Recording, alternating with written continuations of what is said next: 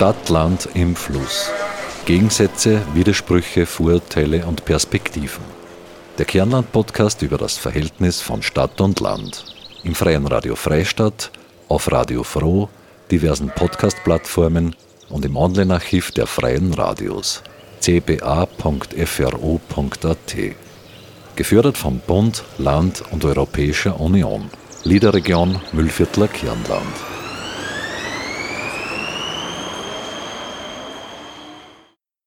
Du bist, was du isst, heißt ein altes Sprichwort.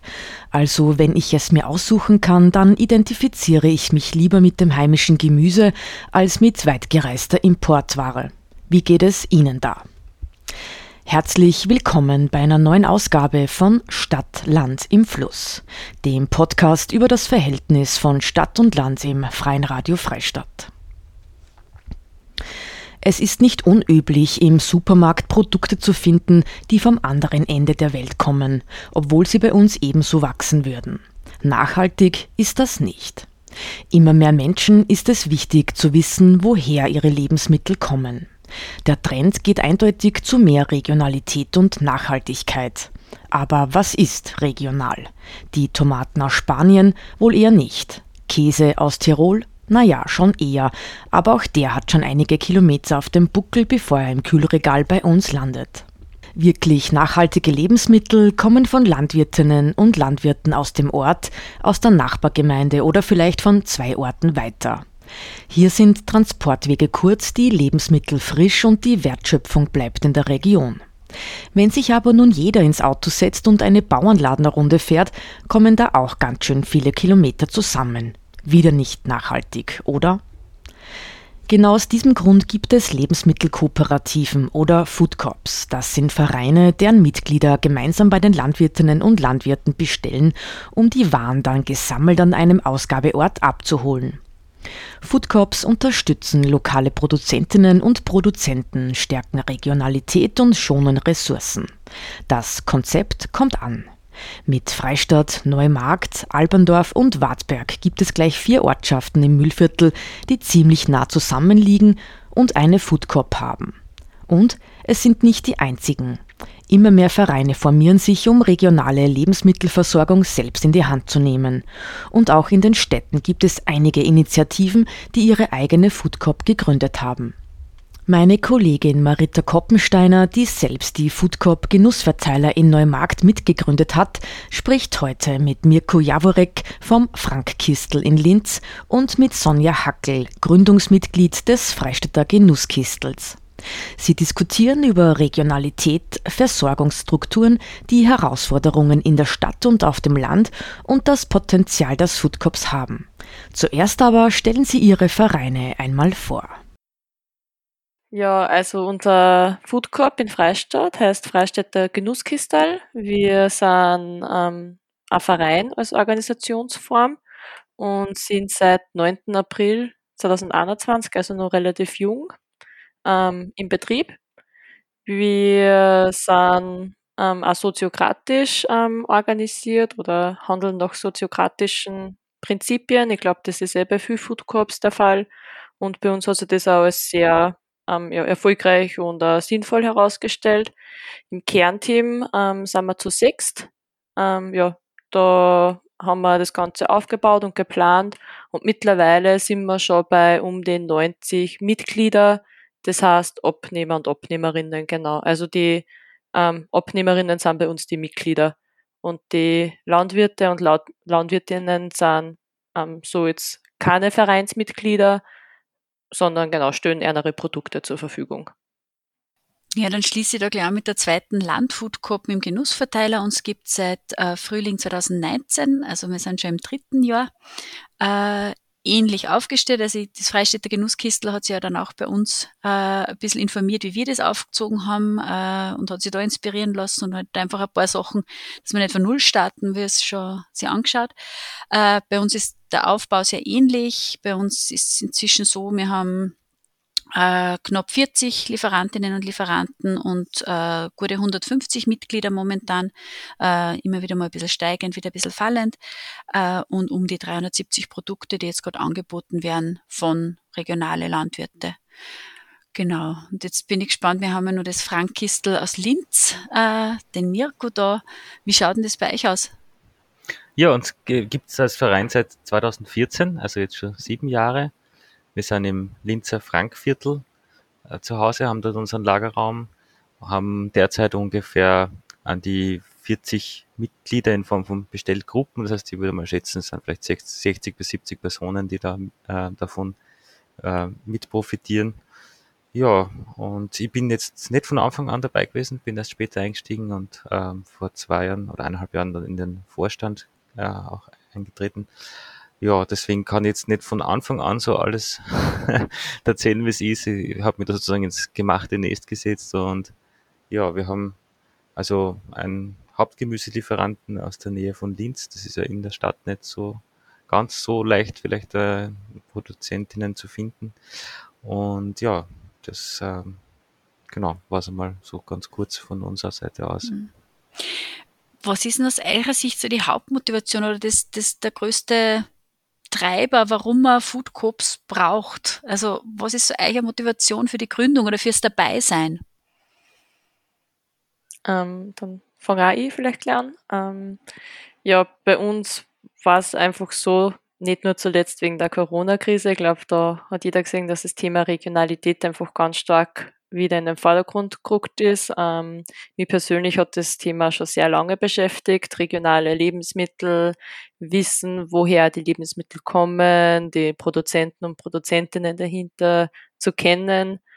Ja, einfach Transparenz ist für mich persönlich, aber auch für die Food Corp ein ganz ein großes Thema und Motivation, dass wir die Food Corp gegründet haben kommen natürlich nur für andere Faktoren zusammen, wie zum Beispiel regionale Wertschöpfung, dass man es die heimischen oder regionalen Bauern und Bäuerinnen ermöglicht, dass sie einfach eine Abnahme vor Ort irgendwie ähm, gesichert haben, dass mehr Landwirtschaften in die Direktvermarktung gängen, dass dass man keine Lebensmittel über Meere und Ozeane schiffen oder importieren muss, dass man ein bisschen ein Gefühl dafür kriegt, wann welche Lebensmittel in Saison sind, einfach wieder den Bezug zum Produkt ganz ursprünglich wieder herzustellen. Genau, also das ist so eine Grundmotivation, die uns getrieben hat. Genau das unterstützt man ja Menschen am Land eher, sie sind ja nur naturverbundener etc.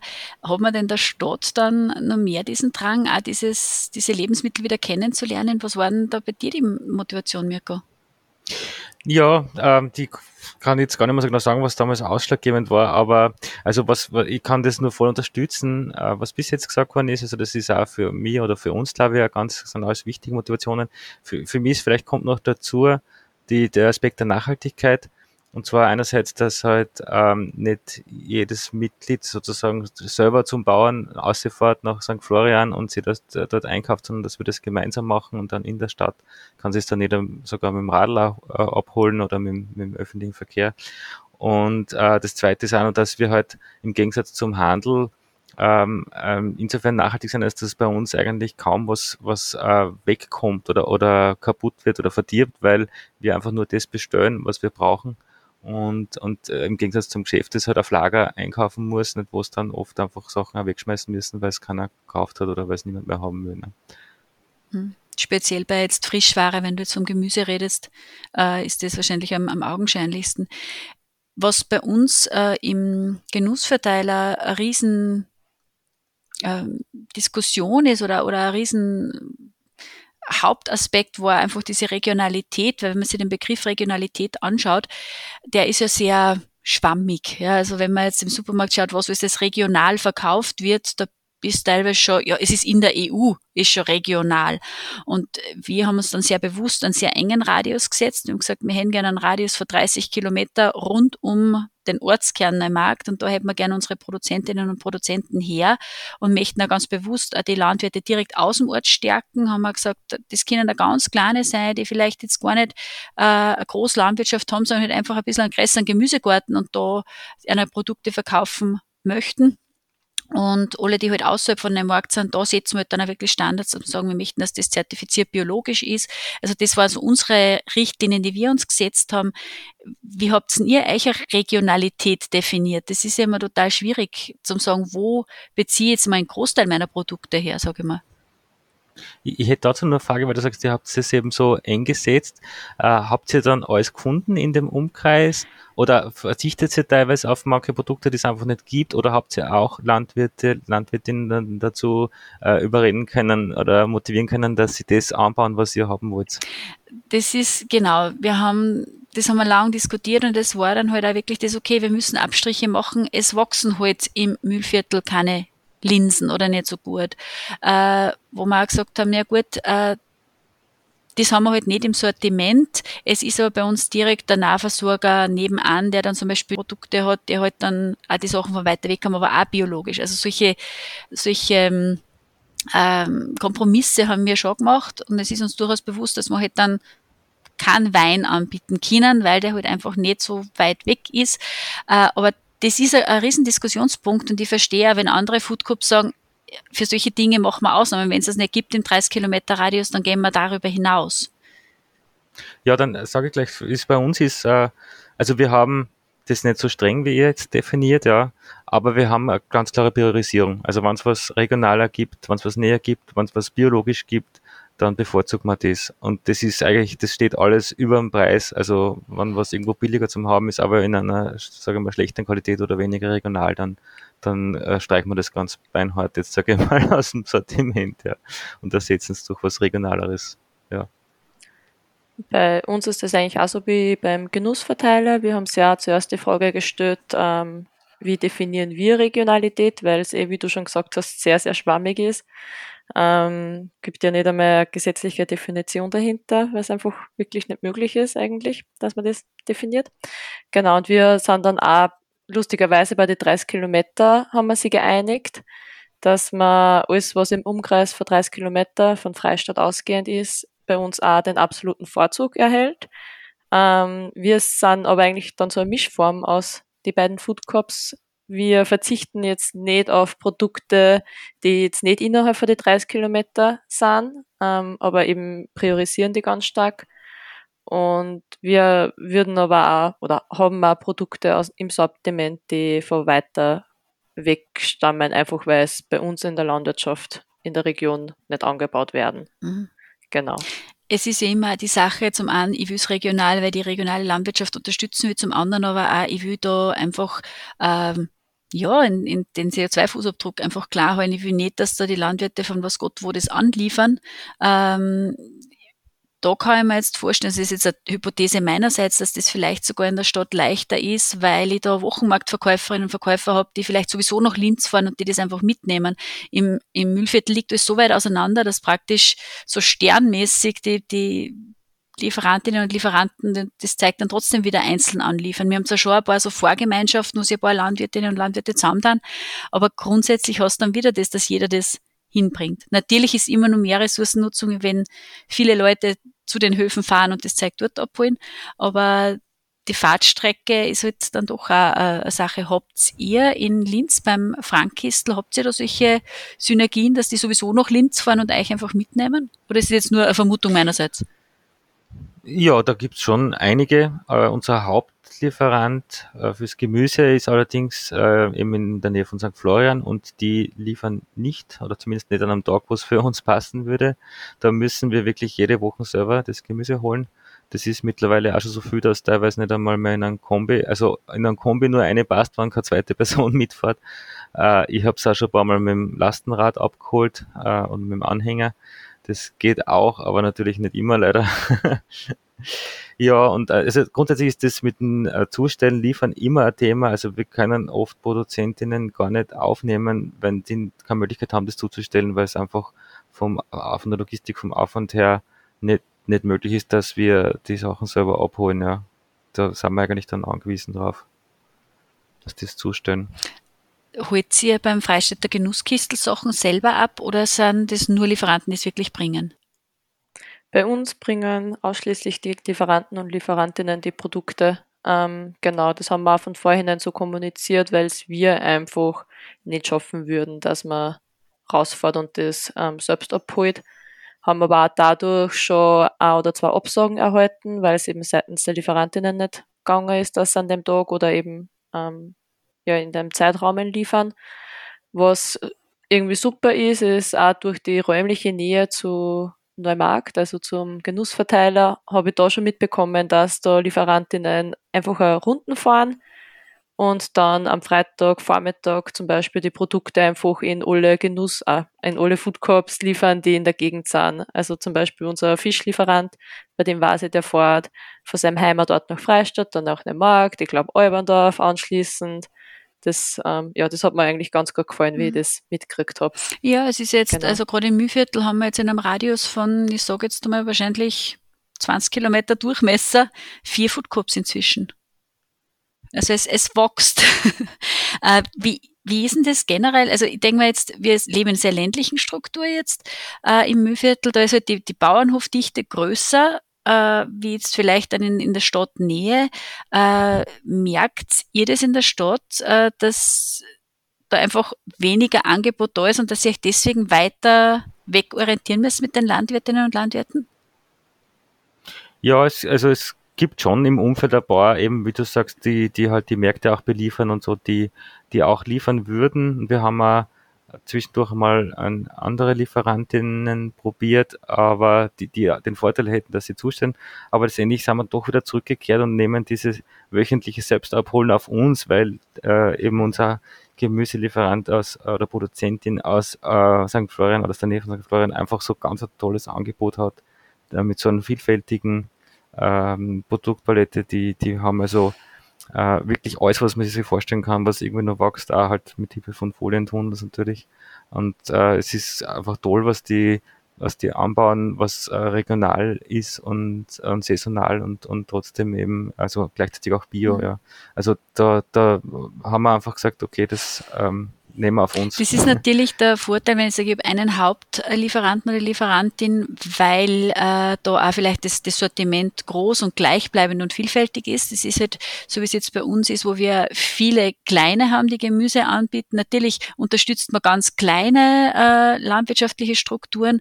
Andererseits kann man halt kein durchgängiges Sortiment garantieren. Das ist halt dann die, die Kehrseite davon. Also bei uns ist halt das, was in den Hofgärten wächst, äh, bei den Landwirtinnen und Landwirten in der unmittelbaren Umgebung, variiert halt sehr stark und ich kann nicht davon ausgehen, dass ich immer Karotten habe oder dass ich immer Zucchini habe oder dass ich, dass ich immer den gleichen Salat habe. Das können wir halt dann nicht garantieren. Ist das bei euch ähnlich in Freistadt?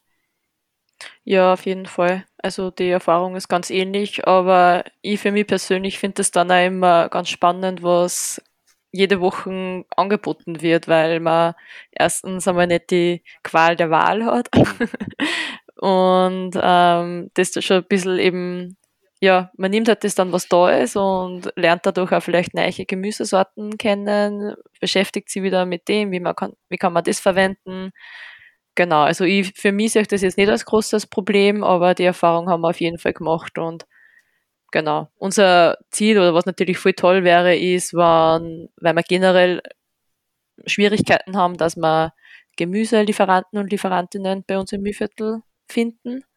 Ähm, da wäre natürlich äh, ein super Resultat jetzt aus den ganzen Food Corps, dass sie vielleicht mehr Landwirtschaften mit dem Thema Gemüseanbau in Zukunft beschäftigen und dadurch möglicherweise eben dann ein größeres Sortiment oder Angebot entstehen. Es ist halt auch klimatisch könnte. schwieriger im Mühlviertel Gemüse anzubauen wie irgendwo im, in der Donau, im Donaubecken. Wir sind halt Natürlich, halt doch einfach ja. ein paar hundert Meter höher und es ist einfach die Saison um das kürzer und die Nächte mhm. um das kälter.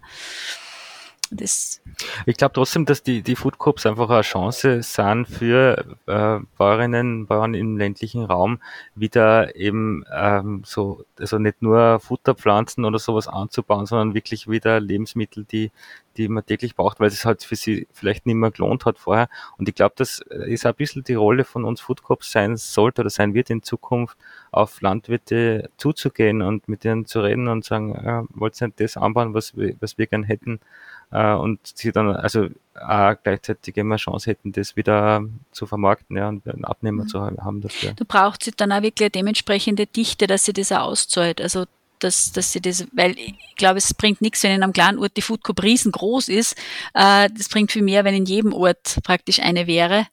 Ähm, beziehungsweise in der Stadt, in jedem Bezirk oder in jedem Kretzel oder wie, wie auch immer das dann halt, ähm, dass es halt einfach nicht eine gibt in einer großen Stadt, sondern halt wirklich ähm, in jedem Viertel eine. Also da ist, glaube ich, wirklich noch viel Luft nach oben. Ja, ich sehe es auch ein bisschen als, als unsere Aufgabe als Food Cops, nicht nur sozusagen im eigenen Saft zu braten und unsere eigene Food Cop Laufen zu halten, sondern die Idee zu verbreiten und das zu unterstützen, dass es möglichst viele andere Food Cops auch noch gibt. Und wir haben, also in Linz haben wir ja äh, zwei Food Cops und das ist eigentlich überhaupt keine Konkurrenz, im Gegenteil, das ist voll nette Unterstützung, eine gegenseitige. Wir bestellen auch teilweise Sachen gemeinsam oder, oder mach, äh, geben uns Tipps für Lieferantinnen. Also das äh, ist, ist ein ganz ein, ein nettes Verhältnis. Ja. Ist ja auch der Vorteil, weil es einfach nicht gewinnorientiert ist. Es ist auf Vereinsbasis und da geht es um, natürlich um das. Je mehr es solche Vereine gibt, desto größer ist das Netzwerk, desto mehr Synergien ergeben sie. Das ist ja nicht jeder Einzelkämpfer. Mm, was ich schon glaube, ist, dass äh, Unterschiede gibt, auch wie die Food Coop äh, in der Öffentlichkeit wahrgenommen wird. Äh, ist jetzt so in im Vorgespräch habe ich schon das Gefühl gehabt, dass das Frankistel schon sehr ähm, geschlossen, also sehr sehr viel Wert auf Gemeinschaft legt, äh, wo das eine sehr eher geschlossene Gruppe ist. Du hast ja gesagt, es hat so 40 Personen ungefähr. Äh, der Genussverteiler in einem Markt ist dann fast 160 Mitglieder. Äh, was ich aber schon merke, ist, dass äh, wir es von sehr vielen Menschen ein Geschäft auch äh, wahrgenommen werden, obwohl ein Verein dahinter steht vom Engagement. Äh, ich glaube schon, dass da die Wahrnehmung oft sehr unterschiedlich ist. Also in der Stadt hätte man ja eigentlich mehr Reichweite, weil ja viel mehr Menschen im Einzugsgebiet zu der Food Coop sind. Äh, ich habe trotzdem das Gefühl, dass es dann mehr, mh, mm, mehr Community ist, wie das am, am Land möglich ist oder, oder wie es am Land gelebt wird. Aber das ist jetzt nur so mein privater Eindruck jetzt, den ich so gekriegt habe. Hm. Naja, äh, ich glaube, es ist sehr unterschiedlich. Also man kann ja das, es, die Mitglieder, die haben da teilweise sehr unterschiedliche Ansichten und Vorstellungen und wir haben auch immer wieder die Erfahrung, dass selbst Leute, die Mitglied werden, das immer nur irgendwie als Geschäft sehen, ja, und das nicht wahrnehmen, dass das als auf freiwilliger Mitarbeit passiert und dass man dann nicht einfach hergehen kann und sagen kann, hey, das und das passt nicht, so wie in einem Geschäft, ja, und dann kümmert sich einfach wer drum, sondern dass man da selber anpacken muss und wenn irgendwo mal was, was schief rennt, dass man dann äh, das in die Hand nimmt und selber anfängt recherchieren, wer kennt denn das eine da mitgenommen haben, was mir abgeht oder so, ja. Ähm, und ja, ansonsten, also äh, von der Gemeinschaft her, ich meine, da hat sich halt jetzt viel verändert im, im letzten Jahr seit ähm, der Covid-Pandemie.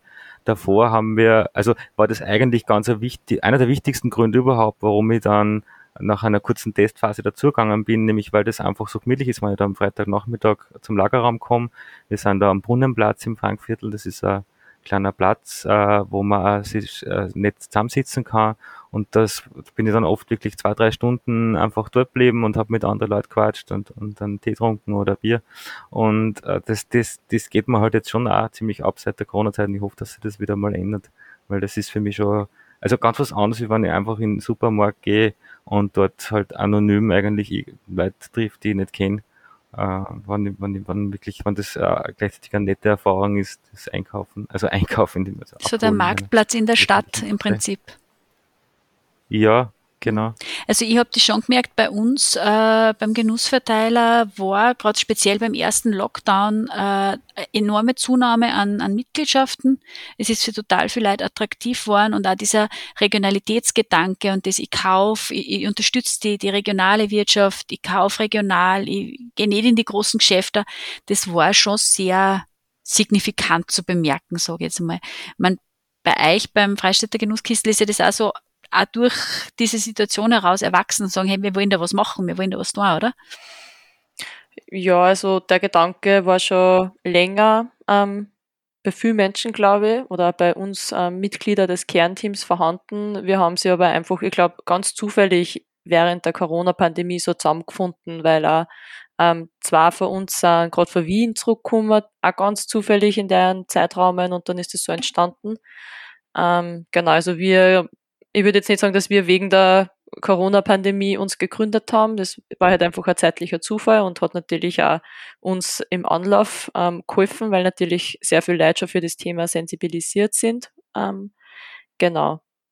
Ja, und ähm, was ich vielleicht nur zu dem vorigen Thema, zu dem Vereinswesen und so sagen kann, oder mich hat, wir haben von Anbeginn das ganz stark in den Vordergrund versucht zu ähm, rücken, dass, oder in der Kommunikation, dass wir eben ein Verein sind, der nicht nur ein Verkaufslokal oder ein Geschäft im üblichen Sinne ist, sondern eben, dass die Mitarbeiter und das Engagement von jedem Einzelnen da zählt und genau, da haben wir bis jetzt eigentlich ganz gute Erfahrungen damit gemacht, aber wir sind halt auch noch sehr jung.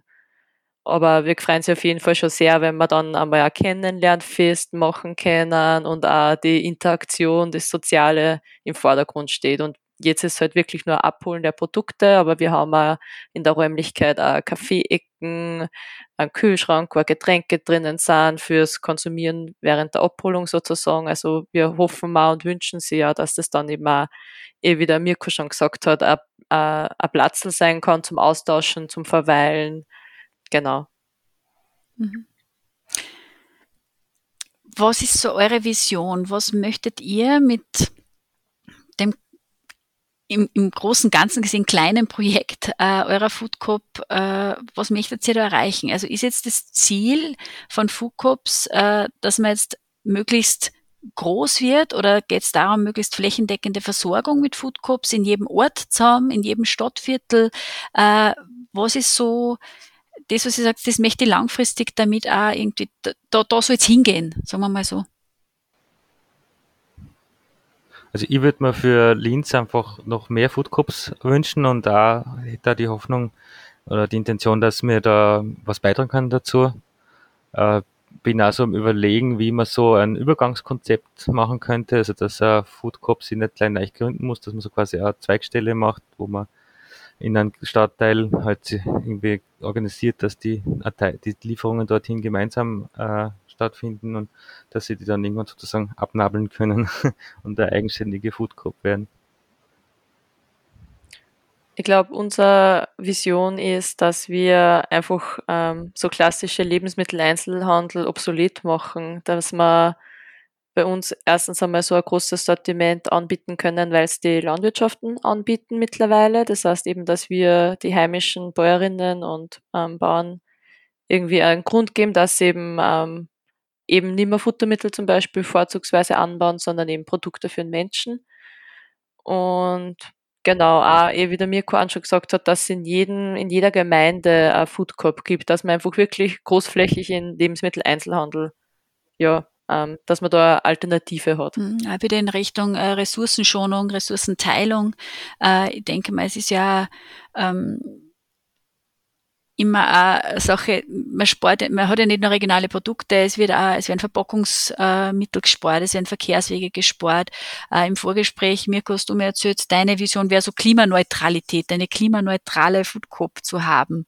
Wie realistisch ist denn das? Ja, das ist, die Idee ist noch relativ jung, aber äh, es ist noch sehr unausgegoren. äh, und ich fand das eben äh, echt ein spannendes Leuchtturmprojekt, wenn wir sowas in Angriff nehmen würden. Vielleicht auch nicht als einzige Food Corp, sondern auch mehrere gemeinsam.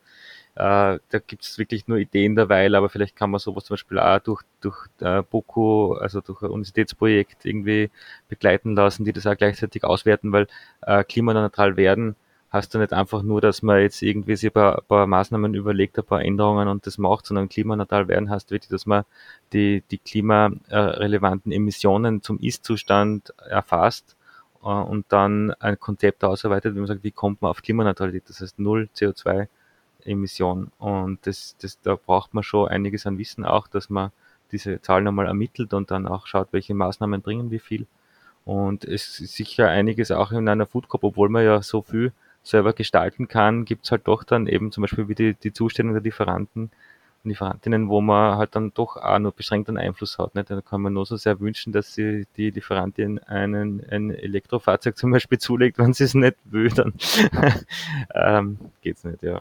Aber es ist auf jeden Fall sicher ein, ein Schritt in Richtung Nachhaltigkeit und nachhaltige Entwicklung. Und äh, was ich total spannend finde, ich habe jetzt gefunden, in der Schweiz werden Food Coops im Sinne äh, der Agenda 2030 gefördert. Äh, das Ziel ist, dass bis 2030 in der Schweiz, also in der Gesamtschweiz, 500 Food Coops entstehen. Also das ist schon ziemlich ein, ein dichtes Netz, das wäre natürlich, wenn da der politische Wille auch so wäre und das dementsprechend gefördert wird, natürlich viel leichter, weil gerade das Starten oft einfach sehr schwierig ist. Ähm, und man sagt, okay, und ich finde die richtigen Räumlichkeiten und ich habe einmal das, dass ich die Einrichtung habe. Also, also diese, dieses, dieses aus der Taufe heben ist oft sehr, sehr mühsam oder an dem scheitert es oft. Äh, also das wäre sicher was, wo ich sage, okay, und da kann ich wirklich dann auf Regionalität setzen und auf Nachhaltigkeit und, und wenn ich einfach da so ein bisschen Starthilfe hätte oder einfach der politische Wille da ist. Seht ihr denn im Moment? Ähm, bei uns war es ja so, dass wir, ähm, oder wie soll ich jetzt anfangen, es hat ja schon mal die Möglichkeit gegeben, dass man eine Förderung für die Gründung von einer Food Corp ähm, in Bezug nimmt, aber die ist für uns dann nicht geltend ähm, worden, weil wir 2021 mit dem Ganzen angefangen haben und die Förderung war bis 2020, glaube ich. Sprichst jetzt von der AMA-Förderung? Genau. Weil die haben mir in Anspruch nehmen können, genau. Genau, das war bei uns eben nicht der Fall, weil wir eben gerade zum Jahreswechsel uns gegründet haben und dann sind wir da quasi nicht in, ähm, ja, berücksichtigt worden. Ähm, wir haben aber dann eine andere Förderung erhalten, eine Liederförderung, also ähm, ja genau, eine Liederförderung und haben somit da die ganzen Investitionen, die für die Gründung notwendig sind, decken können. Wenn das nicht gewesen wäre, dann wäre sicher, das wissen die nicht, wie sie wir entwickelt hätten. Ob das dann so rasch gegangen ist, ob wir auf Sponsorensuche gehen müssen hätten oder ob wir die Mitgliedsbeiträge viel höher gestalten müssten. Von dem her finde ich auf jeden Fall, dass ein politischer Wille dafür notwendig ist, in Form von Förderungen zum Beispiel, damit es einfach ermöglicht wird, dass sie viel mehr Food Corps gründen und da Personen drüber trauen. Weil wenn man gleich mal mit einer finanziellen Belastung in das ja, in die Gründung startet, ist das sicher eine große Barriere oder Hemmschwelle, dass sie viele Personen da nicht drüber trauen, was auch verständlich ist. Du hast jetzt eben genau. LIDA angesprochen, aber das ist ja was, was für Stadtfoodcorps dann komplett wegfällt, weil LIDA einfach Regionalentwicklung ist in den Regionen, der städtische Raum fällt einfach nicht ein. Vielleicht ist da ungleich schwerer, in Städten sowas anzupacken. Erlebst du das, Mirka? Ich kann es eben nicht sagen, weil ich bei der Gründung jetzt nicht dabei war und da ist, da war sicher sehr, sehr viel Arbeit und, und äh, Herzblut drin, das, das überhaupt einmal der Taufe zu heben. Wenn es einmal so ist, wie ich es äh, erlebt habe jetzt, seit ich dabei bin, dann la läuft es eigentlich relativ leicht, ja. Aber diese, dieser Anschub, ich meine, ich möchte in dem Zusammenhang eh erwähnen, es gibt ja äh, die IG Food Coop, ein äh, Verein, der österreichweit sich zum Ziel gesetzt hat, die Food Coops in Österreich zu unterstützen. Und von dem her gibt es eigentlich, also zum, von der Seite zumindest eigentlich eine tolle Unterstützung. Ja. Also die, der Verein hat einerseits ein, ein Handbuch rausgegeben, wie man Food Coop gründet. Das ist online abrufbar. Ich weiß nicht, ob ihr das äh, kennt auch. Ähm, das ist eigentlich schon mal super, dass man da sich wirklich einlesen kann, wie gründe ich eine Food Coop und von Leuten geschrieben, die selber eben wissen, warum es geht, ja, sie wahrscheinlich gegründet haben. Äh, die, der Verein stellt auch auf dem Server ähm, kostenlos die Software zur Verfügung, die man verwenden kann, um eine Food Coop zu betreiben, also die Foodsoft, die wir sehr intensiv verwenden und die uns wahnsinnig viel Arbeit erspart, weil wenn ich mir denke, wir müssten diese ganzen Abrechnungen, wer wie viel zahlt und welcher Lieferant was kriegt, alles mit der Hand machen, dann war das so viel Aufwand, das ist, glaube ich, das wird keinen mehr gefreien, sowas zu machen. Ja. Und mit der Foodsoft geht das eigentlich mit ein paar Klicks und äh, ja, ist eine super Unterstützung. Also es ist schon, äh, es sind schon Strukturen da, die man nutzen kann. Ähm, ich denke mal, das ist ja das, das Wichtige, dass man sagt, es baut sich da ein Netzwerk auf und dann, dann kann was entstehen. Ja, und was ich noch vergessen habe, genau, äh, eben die IG Food Corp setzt sich eben auch auf politischer Ebene dafür ein, dass es Förderungen gibt und ist da im Gespräch mit, also auf Bundesebene mit, mit der Politik. Also von dem her äh, hoffe ich, dass da sich bald was tut in nächster Zeit. Ja, das ist uns zu wünschen und eigentlich auch vielen anderen zu wünschen, weil wenn ich nämlich den Zugang habe zu einer Food Cup in der Nähe, dann tue ich mir auch leichter, weil dann kann ich es ja wirklich auch klimaneutral abholen, die Sachen, muss nicht was gut wohin pendeln, muss nicht zu den Landwirten. Äh, drücken wir uns und vielen anderen die Daumen, dass sich das weiterhin so positiv entwickelt. Ich sage danke für das Gespräch. Marita Koppensteiner, Radiokollegin und Foodcop-Gründerin des Neumarkter Genussverteilers, war das im Gespräch mit Sonja Hackel, Gründungsmitglied vom Freistädter Genusskistel und Mirko Jaworek vom Frankkistel in Linz. Foodcops sind also durchaus zukunftsträchtige regionale Versorgungsstrukturen. Auch wenn nicht alle Lebensmittel des täglichen Bedarfs regional bezogen werden können, so bieten Lebensmittelkooperativen doch die Möglichkeit, den Großteil des Lebensmittelsortiments abzudecken. Zudem können sie ein Ansporn für Landwirtinnen und Landwirte sein, stärker in die Selbstvermarktung zu gehen und ihr Produktsortiment dem regionalen Bedarf anzupassen. Somit bleibt mehr Wertschöpfung in der Region und der Bezug zu unseren Lebensmitteln wird größer. Und das gilt für Stadt und Land gleichermaßen. Die Herausforderungen für Food Corps in Stadt und Land können durchaus anders gelagert sein. Verkehrswege sind am Land weiter, dafür ist die Dichte der landwirtschaftlichen Betriebe höher als im städtischen Umland. Marktfahrt und Foodcorp-Belieferung lassen sich in der Stadt gut zusammenlegen. Auslieferungsfahrgemeinschaften und das Beliefern gleich mehrerer Foodcops ermöglicht aber auch am Land ein effizientes, ressourcenschonendes Verteilen der Produkte. Was Foodcops wohl sicher am Land und in der Stadt sind, Orte des Zusammenkommens. Und sie sind Orte, an denen Menschen die Versorgung mit regionalen Lebensmitteln selbst in die Hand nehmen und so einen wichtigen Beitrag für Nachhaltigkeit, Regionalentwicklung und regionale Wertschöpfung leisten. Und nun kommen wir zu unserer Rubrik zur Kruste Weggezogene, Zurückgekommene. Heute mit Magdalena Horn, die letztes Jahr im Freien Radio Freistadt ihr freiwilliges Umweltjahr absolviert hat und nun in Deutschland das Buchbindehandwerk erlernt. Zur Kruste Weggezogene, Zurückgekommene.